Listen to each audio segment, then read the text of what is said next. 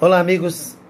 Então vamos dar sequência aos nossos, nossos episódios né, sobre avaliação. Nós já tivemos o episódio 1 e hoje vamos dar sequência então com o episódio número 2 sobre avaliação.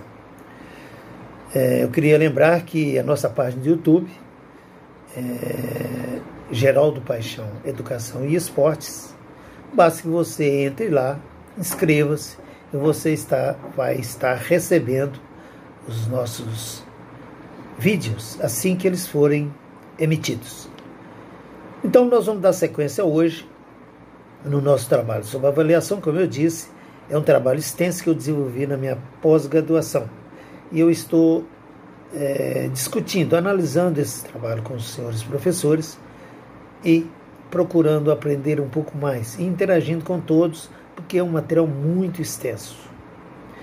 Hoje nós vamos entrar no episódio número 2 e, como eu disse, eu estou lendo o artigo. O artigo é extenso e eu estou lendo para que não fique nada para trás, para que to todos possamos participar ativamente desse tipo de trabalho.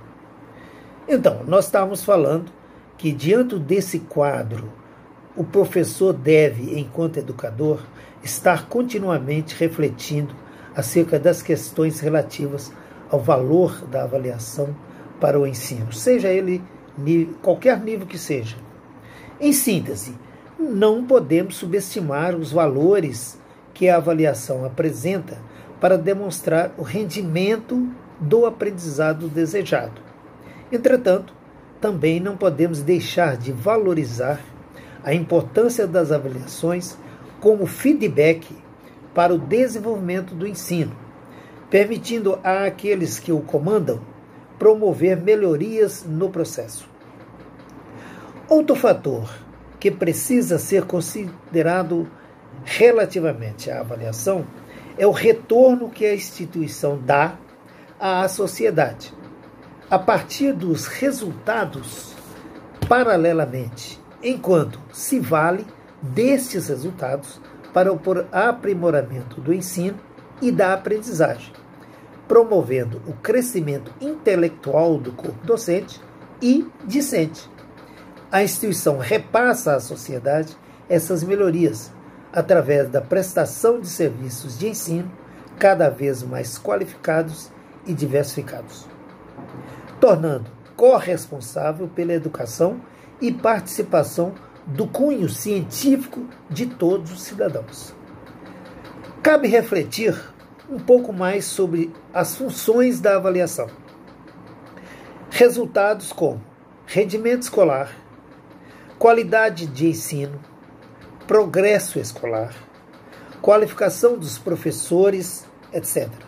Não devem, segundo Sacristão Gomes, serem atribuídos à avaliação pois esses são prévia e sistematicamente atribuídos à instituição de ensino.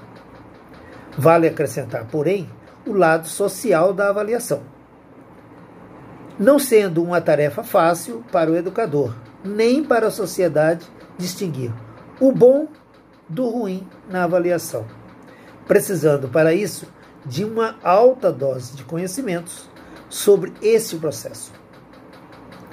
Além disso, o poder do professor na sala de aula dá ao docente uma certa autonomia, que na maioria das vezes pode denegrir seu trabalho.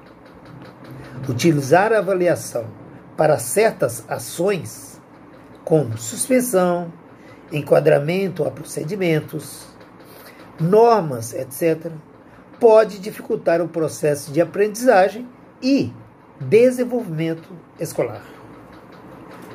Cabe ao corpo docente aplicar com eficiência esses conhecimentos, tornando os resultados das avaliações, como já dito, uma forma de fomentar o crescimento do processo educativo.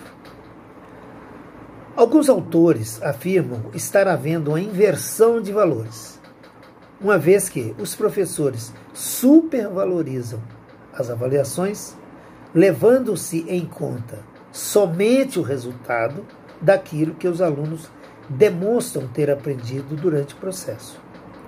Segundo esses mesmos autores, As avaliações devem motivar os alunos à criatividade, estimulando-os a inovar e desenvolver o senso crítico.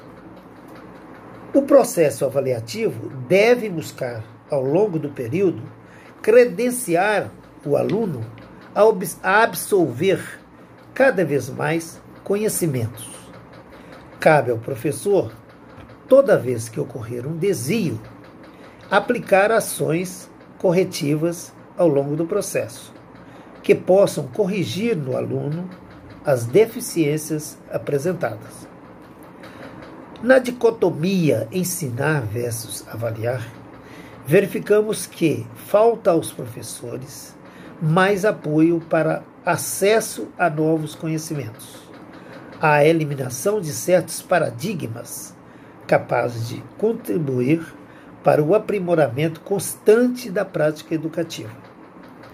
Esta falta de incentivo dos governantes provoca no professor um certo desconforto na prática de sua profissão, tornando-o, na maioria das vezes, inoperante, incapaz e desmotivado. O que é o bom professor? O bom professor, entretanto, fomenta o saber e sabe que não pode ficar estagnado perante a situação.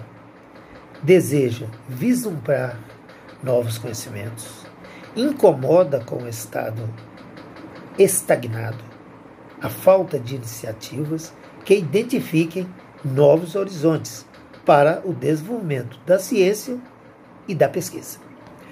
Gente, por hoje é só. Vamos parar aqui é, nesse tópico desenvolvido e na semana que vem nós vamos desenvolver então o episódio número, número 3 sobre a avaliação.